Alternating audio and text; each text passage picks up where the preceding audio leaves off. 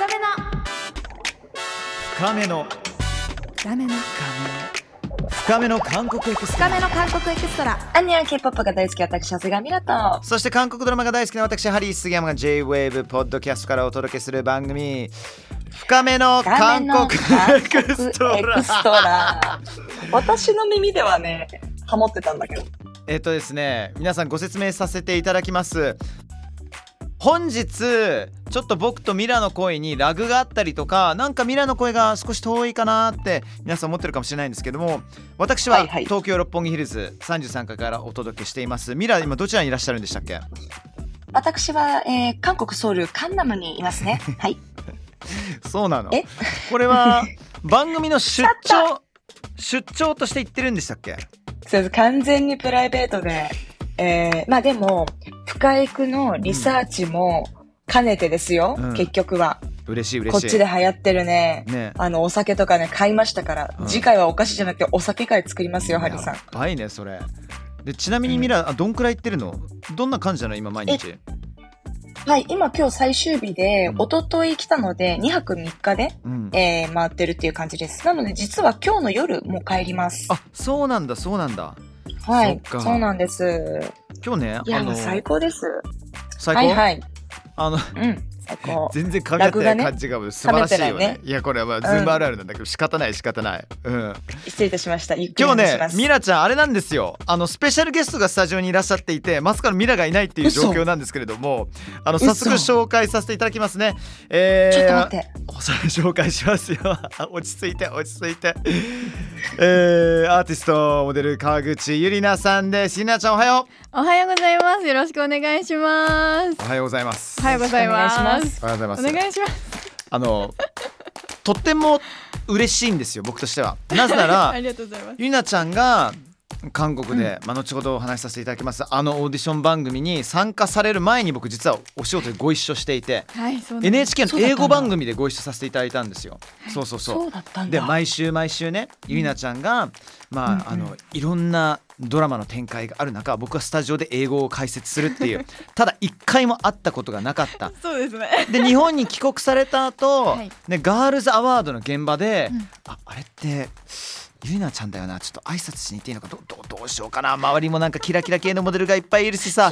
ななんかもうスタッフさんにもなんかなちょっと待ってよ。なんかハリー杉山口説きに行ってんじゃねえ。これ大丈夫かって思われるのもやばいし。めっちゃ気使ってるじゃん。いやいやいやいやミラーはまあゴリゴリで言っていいんだけど一応さなんかその MC っていう立場もあるからまあまあうん気まずいどうしようかなと思ったんだけどそしたらゆなちゃんがなんか声かけてくれてそしてちょっとお話しさせていただいて。そうそうそうそうからの今日なんではい。めっちゃ嬉しいんですよ、いやめっちゃありがとうありがとうねね本当来てくれて。ありがとうございます。ね。嬉しいです。えゆなちゃんとミラは初めましてなのかしら？はじめましてはじめましてです。お願いします。お願いします。ただ私は、あの、見てたので、ああの、ちょこちょこですけどあも本、当ですか？見ていたので、そうそう、ちょっと不思議な感じはします。ありがたい嬉しい。なんで私は今日日本にいないんだろうって。いやいやこういう時に限って。そういうことですよ、そう不思議。韓国でね、みんな今度ね、収録すればよかったのにね、みんなで行って。そんな夢みたいなミラちゃんに関しては、はいミラちゃんどんな印象をお持ちですか、あのすごく緑の髪の毛で こんなにも緑のヘアの方に初めて今までグリーンっていうのはこれ今回グリーン初めまして？どうなんだっけミラいえいえ、もう何度も何度も来てますね。何回も何回もやってる。そういつも金髪のハイライト結構印象的なんだけどもガッチグリーン入ってます、こんな綺麗に入ることあるんですね。うんそうなんです。ちょっとアイドル気分です。本当？韓国アイドルです。ネイルも完璧だあしね。本当だ可愛い。失礼いたしました。それではですね、えーまずは川口ゆりなさんのねあのプロフィールというかねキャリアをちょっと紹介させていただきます。ありがとうございますオスカー所属。事務所のこと言わなきゃいけない。まあね、えーそうなんですよ。1999年6月19日生まれ宮崎出身なんだよね、はい。えー2014年にね、オスカーさんのこの美少女コンテスト演技部門賞、えー受賞されて、はい。えー2016年からアイドルグループ X21 で合ってるのかなこちらは。X21 です、ね、X21、はい21じゃなかった。かっこよくなっちゃいました。X21 で新しいメンバーとして加入されてはい。でこの大体いつぐらいだと2018年ぐらいに僕ご一緒させていただいたんですけど気がついたら、あれ？なめえめっちゃバズってるぞと思って で番組のスタッフと一緒にこれすごいことになってるぞって。えー、スタッフさんも一緒にですか？いやもちろんもちろん。もちろん、えー、そうだよ。よ数名覚えてるかもしれませんけれども。はい。でずっとねどういうふうにね、あのー現地で、えー日々格闘されていたのか 見守らさせていただきました。スタートしたのが2021年8月。はい。これ日本語的に言うとさ、うん。あのガルプラってさあの正式タイトルって何て言えばいいんだっけ？これガールズプラネットクククがもう正式らしいです。これ現地でククク。ククク。で日本でもククク。ククク。オッケー。統一らしいです。少女祭典。はい。はい。8月から始まりました、日本韓国中国で行われたオーディションを通過した。それぞれの地域の33人。でこれがねもうビビるような数字出てきますけども第1回個人投票全体第1位。444万6387点。ね、あんまり伝わらないじゃんそれだと。164カ国投票参加視聴者うち83カ国で1位っていうね。とんでもない数字獲得、えーされましてで、えー2022年3月21日ユニバーサルミュージックからこれ日本でソロデビューという、こういう流れだったんですけどもまあね、はい。ミラその経歴を聞いてみていかがですか？いや、ちょっとここまであの経歴実はあの終えてなかった、そのオスカーだったんですね。そうなんですオスカープロモーションなんですそうそうそう。で、やっぱり人数とか見るとすごいですね。444万点って、やっぱりこのオーディションの、韓国のオーディションの規模の大きさ、うんグローバルオーディションの規模の大きさ感じますよね。んそうだからあの、いわゆるオーディションっていうとなんか僕がそれこそ20代の時に、まあ、イギリスで行われるオーディションとか日本で行われるオーディションっていうものはドメスティックなものであってグローバルなものじゃないけど今の時代のオーディションっていうのはゆうちゃんこれくらい当たり前なんだよね。全世界から注目を集めるっていう。特にやっぱり K-POP ってすごいワールドワイドというか世界にこううん。進出してるねすごい特徴があるものだからオーディション番組もやっぱり世界に向けてうん。で世界の人が見てうん。っていう環境だったなっていうのを感じます。だから中身を深掘りさせていただくんですけれどもはい。その前にこのいわゆる芸能界へのまあエントランスっていうか入り口だったのがこの国民的美少女コンテストだったんですか？そうですね。ね。そもそも美少女コンテストにこう応募したきっかけも、うん。特別自分が芸能界にこう目標というか、入ろうと思って入ったわけではなかったのでなんかオスカーに所属して演技レッスンとかうん。受けていく中で、芸能界でやっていきたいっていう夢ができたって感じうで、ん。なんか自然自然とみたいなでも一番最初からいわゆるうん。もう超絶オーディションの日々あそうですね。っていうことじゃないですか。確かに。覚えてます？すその美少女コンテストの中身っていうのは。えめっちゃ覚えてます。あの人生で一番緊張したのが美少女コンテストの本戦の日で。おいくつだったんんですかその時。えっと中学校3年生15歳でしたね。うん。でそれこそもう本当に周り見るとみんなダンスとかそれこそバレエとか、こう芸能界に入るための準備みたいなものをしてる子が多くて。うん。で私はゴルフしてたんですよ。ちょっと待って。この流れ結構面白いの来たと思うよこれ。ゴルフをしかやったことがなくてその特技みたいなものが、うん。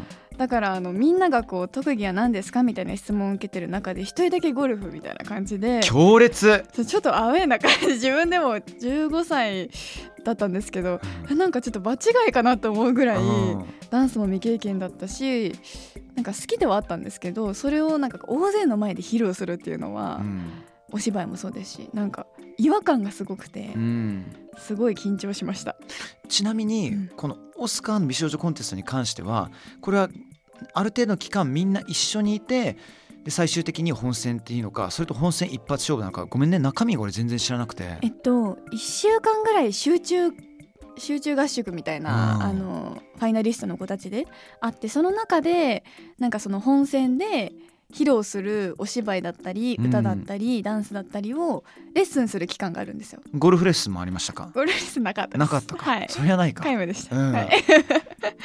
でなんかそのレッスンを1週間集中的にやってその後ですぐ本戦があるんですけど、で本戦でみんな同じような、うん。えーいわゆる題材を与えられるわけですよね。そうですね、うん。お芝居の台本とかうん。も事前に配られてるものをそのまま本戦でやるんですけど。いやもうなんか全然練習通りいかないし、うん。もう本当にガルプラよりも緊張しましたもん。そっか。それがきっかけだったんだってミラね、すごいですね。うん。だから、いろいろこう、一人一人のこう、ね、フあの、フィーチャーしていくと、え、多分そう、いろんな思いが集まったオーディションだったんだなって今改めて思ったんですけど、うん。その、そこからまあ K-POP っていうところでお伺いしたいのは、K-POP はいつ頃から興味があって、どんなグループとかがお好きだったのかなと思って。K-POP は私が自分自身気づかぬうちに好きになってたのはもう保育園生ぐらいの頃にボアさん。はいはい。うん。えがあの母の影響ですごい好きでそれこそナンバーワンとかバレンチシャイビアとかをソファーの上で踊ってるホームビデオが残ってるんですけど。なんなのそれ。大至急見たいんですけど。あこの頃から k p o p なんか好きだったんだ好きな音楽だったんだなっていうのを感じたりとかあと小学校4年生5年生の時にはカラさんと少女時代さんとすっごい大好きで、うん。もう振りも自分なりに覚えて家族で踊ったりとか友達と放課後家に集まって踊ったりとかしてましたしでも自分がこう意識的に k p o p っていうものを意識しながら好きだなって思ったグループは TWICE さんがあきっかけでしたね。なるほど。はい、TWICE さんから今もずっとやっぱり k p o p っていうものを追ってる。うんだってミラそうなんですね。だから私たち多分同世代なので、うんはい、その若干いろいろかぶるというか、そうですね。確かに確かに、ボアさん、小学校とか幼稚園の時いたなと思いながら。でも TWICE っていうのは、TWICE の方でも結構、それこそ同年代のメンバーも多いじゃないですか。そうですね。うん。なんかその時のなんか心境というか、うんなんか私は正直 TWICE が出た時に、わ、ついに同世代がデビューしたっていうか、なんかあの気持ち的にうんすごいいろいろあったんですけど、実際にそれこそゆりなさんご活躍というか、その目標に向かってた時期だったり、だと思うので、はいなんかそこも、どんなきっかけがあったんですか ?TWICE で？TWICE さんは正直その本当にもう自分が好きな音楽好きなアーティストさんとしてずっとなんかこう崇拝してたというか今もしてるんですけど聞いててでそこまで k p o p っていうものがなんか自分が目指せるものだとは思ってなくて、うん。そうなんか全然身近に感じなかったので正直高校生そのアイドル活動 X21 のアイドル活動終わるぐらいまではあの k p o p っていうなんかこうなんだ別の世界のものを見てる感覚で、なんかこう楽しんでたんですけどなんかそのアイドルグループ終わった後に自分自身がこう音楽をもっと追求したいというかもっとステージに立ちたいみたいなそういう欲が出てきてでそういう気持ちを抱きながらお芝居の活動期間があってでそこで結構自分のなんだろうなお仕事に対する気持ちとかなんかそうやりたいこととか、うん。あとは思うようにやっぱりオーディションに自分がうまくいかなくて結構病んじゃったりとかっていう時に、なんかこう自分をとりあえず今の段階からこう抜け出したいというか変えたいみたいな、っうん。ていう時にガルプラの応募があって。そういうタイミングだったんですね、なんかいろいろ自分の中で音楽をやりたい気持ちが残りつつお芝居も好きだからお芝居もやってるけどみたいなそういうもどかしさみたいな、ありある中でなんかこのガルプラの応募を見てなんかもうすごい簡単になんだろうな結構悩んだわけじゃなくてうん。応募するのも。すごいなんだろうなすごい覚悟が済んで決まって。うん。自分の中で。うん。やっぱりそのねあの表ではうん。我々それはミラもそうだし僕もまあ過去そうだったんですけどもいろんなオーディションがあってはい。でこのオーディションの数が意外と結構多かったりして、うん。でで一本一本に対して全勢力を使うわけですよ。はい。で役者さんだったらこの役に向けてみたいはない。準備段階もあるし、うん。でそれが次から次へとなくなっていくと、こう私の人生って今どこに向かってるのかなっていうのがね。そういうなんかグレーゾーンにいる時期ってあったりするじゃないですか、うん。はい。これ誰でも経験することなんですけども、でその中でこのガルプラの話が来ました、はい。もうすぐもう覚悟も決まって応募しました。そこからどのような日々がうん。訪れるんですか？なんかこうこれあの私がガルプラ応募したのが事務所で無断で応募しちゃったんですけど。マジですか？今私ガラスの向こう側に事務所のスタッフの皆さんとアイコンタクトを今取ろうとしてるんですけども、はい、皆さんクックックって笑ってますね。そう。でうん。もそれ、でも本当にあのあそこにいらっしゃるマネージャーさんが、はい。当時もうん。担当してくださってたんであすけど、そうだったんですね。はい。うん。それこそあの一緒にやってたお仕事が、はい。あの英会話のお仕事がよく覚えてまますよ。はいはい。終わるぐらいうん、からのそのスケジュールだったんですよ。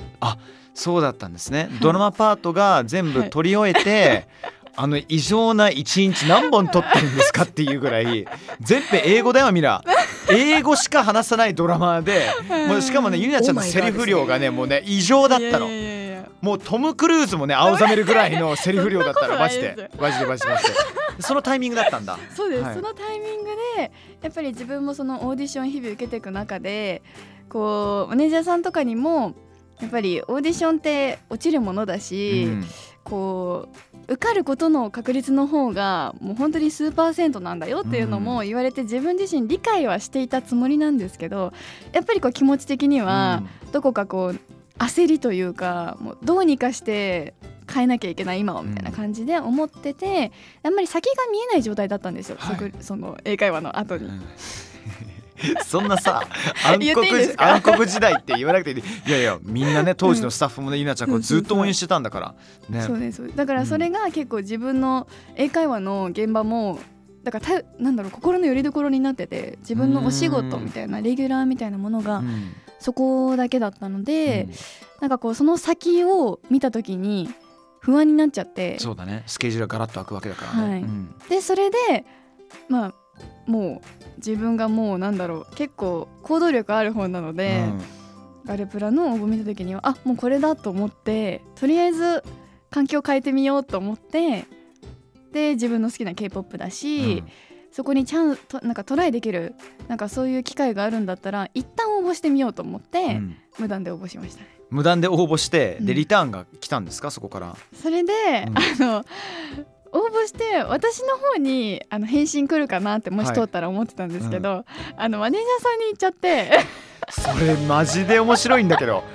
それマネージャーさんがあれ？うん。なんだこのメール？何のことかしらって。電話が来たらしいんです。あ電話来たんだ、うん、なんか面白すぎ。オスカーに川口ゆりなさんいますか？みたいな。うんはいであの事務所書く欄があって。はいはいそこには書いてたんだ。そこにはなあの一応やっぱりそりゃ連絡行くだろう、うん、まあ正しい正しい。通ったら、うん、ちゃんと言おうと思ってたんです私も。まあ簡単にねあの、言うとゆなちゃんが営業をかけて、あでこちらマネージャーさんですって紹介したと同じようなね流れですからこの業界でよくあることですよ。問題ない問題ない。 all good all good。大丈夫大丈夫大丈で夫もそれで、はい。あのマネージャーさんも前例がないことなので、うん。こんな無断でね他のオーディションにはい。出すタレントっていうのは、うんなので多分だいぶ戸惑ったと思うんですけど、うん。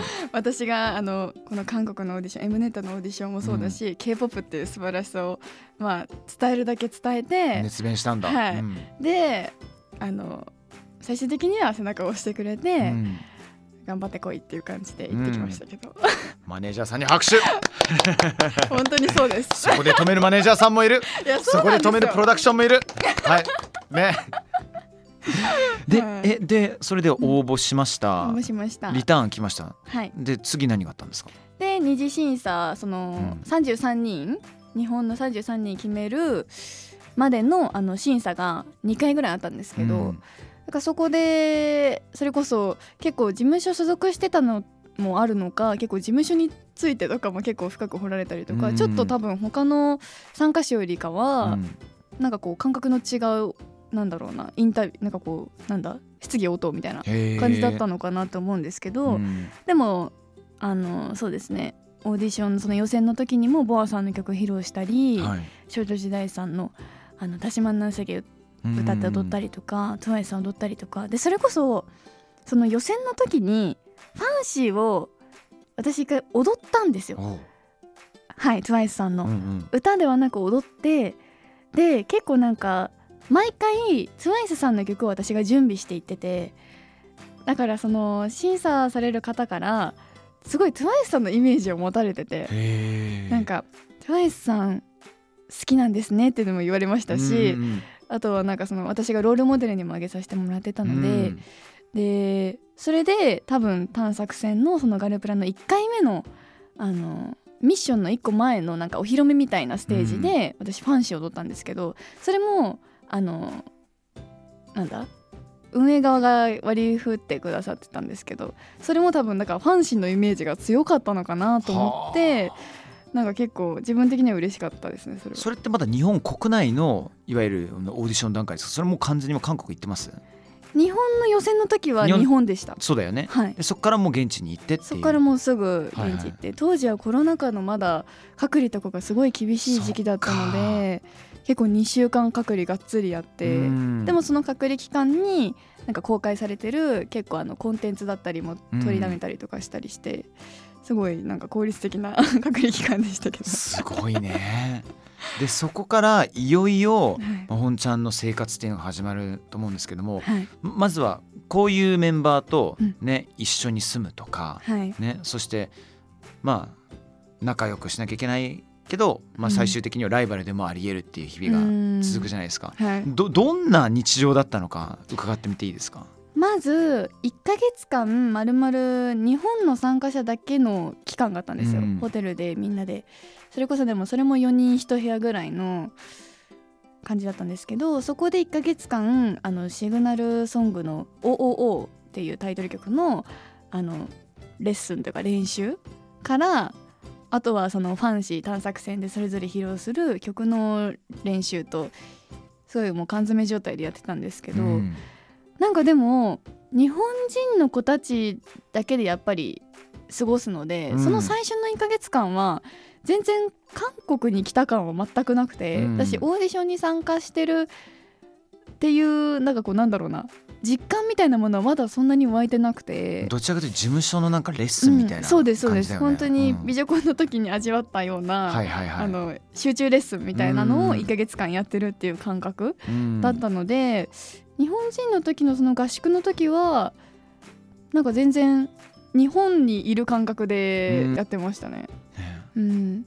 でその1ヶ月を過ごした後であの KCJ うんうんうん韓国、中国日本の3人1部屋のあの部屋に割り振られて、うんでそこからもうなんかあ始まったっていう感覚があいりました。よいよっていうことだよね。うん。だってこう同じ言語を喋る人が部屋にいないので,、うんうん。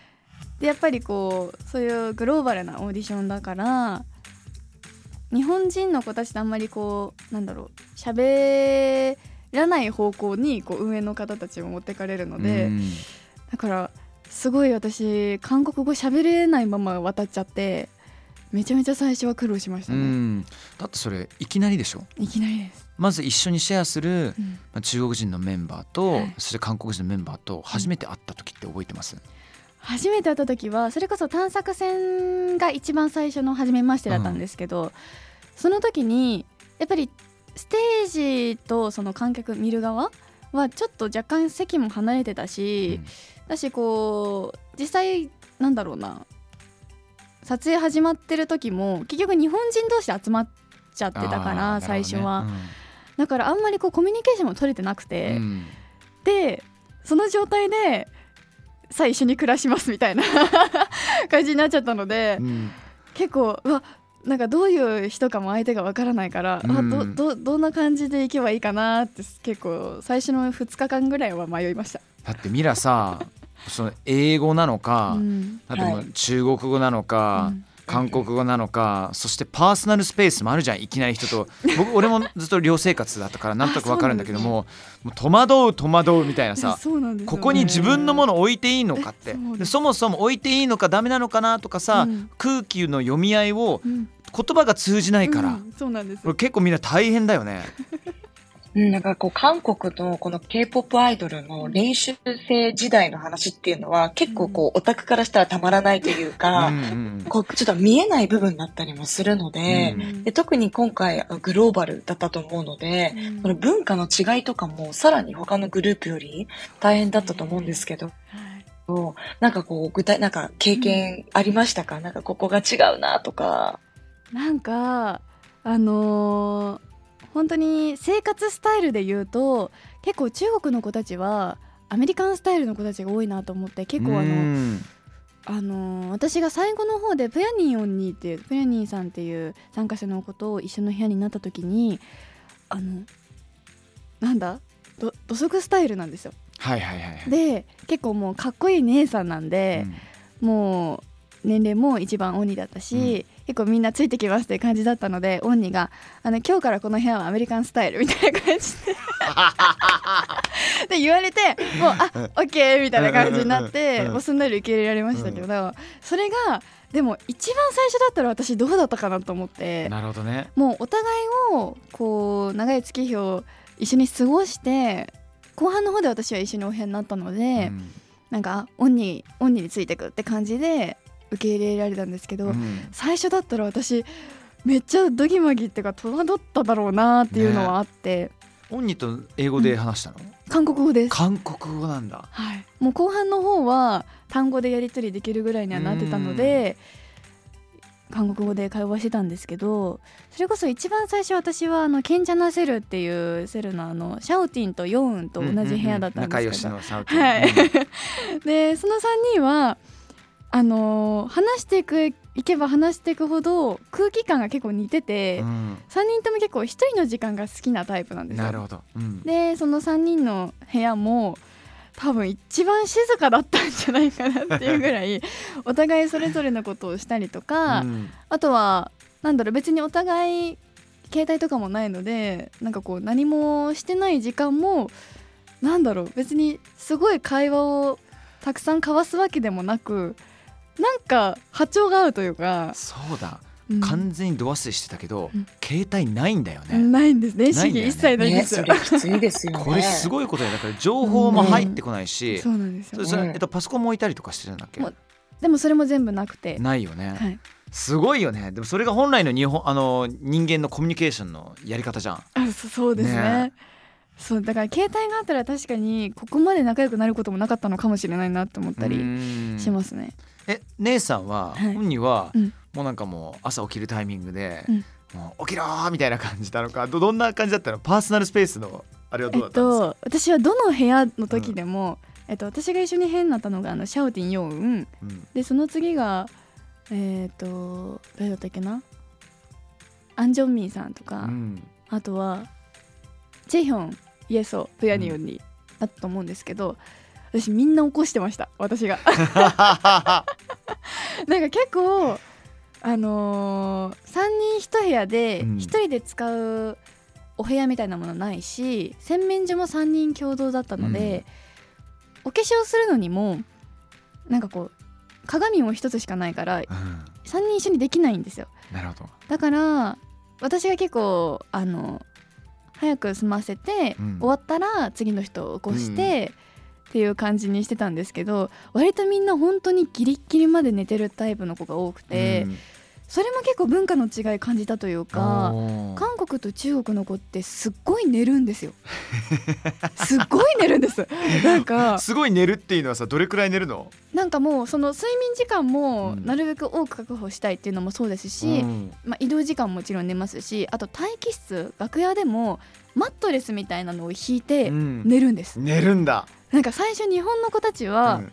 その光景にちょっと戸惑っていきなりねマットレスで始めるわけだ横にもんね。なり始めたみたいな、うん。で最初は日本の子たちは日本人だけの楽屋だったのであんまりそういう光景はなくて椅子にこう座りながらううとうとする子がいるぐらいだったんですけど、一緒の楽屋になった途端にマットレス引き始めて寝てる韓国と中国の子たちがいてうんうん最初はみんな「えこれえ寝寝ていいのかな?」みたいなうん感じだったんですけどもう後半の方はみんなでマットレス取り合いしてました。うーんいいねいいね。仲良くなってるね。はい、日本人として人の目の前で寝るっていうこと自体がさちょっと抵抗があったりするじゃん、私こうなんだろう現場に入って、そこから横になるみたいなのがあんまりこう日常的にない環境だから。そうそうだよね。現場インした瞬間にもずっとなんか交感神経有利っていうか、私今仕事の現場ですよっていうのがあるからね。だからすごいそこも文化の違いを感じましたね。ねえ。ねミラここまでお話いろいろあの伺うことできましたけれどもどうですか？そうですね。思ってたよりも練習生時代の裏話が聞けて、もうずっとうなずいてたんですけども、これはレアな回なんじゃないですか？ね、はいちょっとちょっと。ほぼほぼいやっていうか 100%NG なしなトークにね現在なってますけれどもねどこまで使われるのか気になりますけども。どこまで話していただけるのか、はいえー来週もお楽しみにしていただきたいと思います、さあこの後はですね新道先生による韓国語講座もありますので深めの韓国エクストラ最後まで楽しんでください深めの신 위스노 진짜 한국어 진짜 한국어 안녕하세요 여러분의 韓国語の先生シン・ウィスです皆さん韓国のアイドルや俳優女優さんの中で推しはいますか？応援している人がいると韓国語の勉強もはかどりますよね今回のテーマは誰かを応援する時に使う言葉ですドラマやバラエティ番組で「ファイティン!」つまり日本語で言う「ファイト!」は聞いたことありますよねもちろん「ファイティン!」も使えるのですが他の表現も勉強してみましょうまず힘내 힘내세요頑張ってください힘내そして응원할게요応援します응원할게요次は기대할게요楽しみにしています期待します기대할게요 はい、まず、힘내、힘내세요は、少し相手が疲れてるとき、落ち込んでるとき、力出してください、頑張ってくださいって意味で使います。じゃあ、힘내で練習してみましょう。ういっし힘내次は、応援します。はい、これは言葉通り、応援しますっていう意味で、응원할게요です。응원할게요 次は何か作品の発表とか、なんかここれからの活動を楽しみにしてますって意味で、期待します。기대할게요ハリシ、기대할게요じゃあ、他にも、カジャカジャとか、ポヨジョ見せてくれなどの応援言葉もありますので、皆さん、たくさん相手の気持ちを慰めてあげてください。ぜひ好きなアイドルとの영상통화 4トンやお友達を励ます時に使ってみてください。では今日の授業はここまでです。以上シンウィスでした。おぬるそキー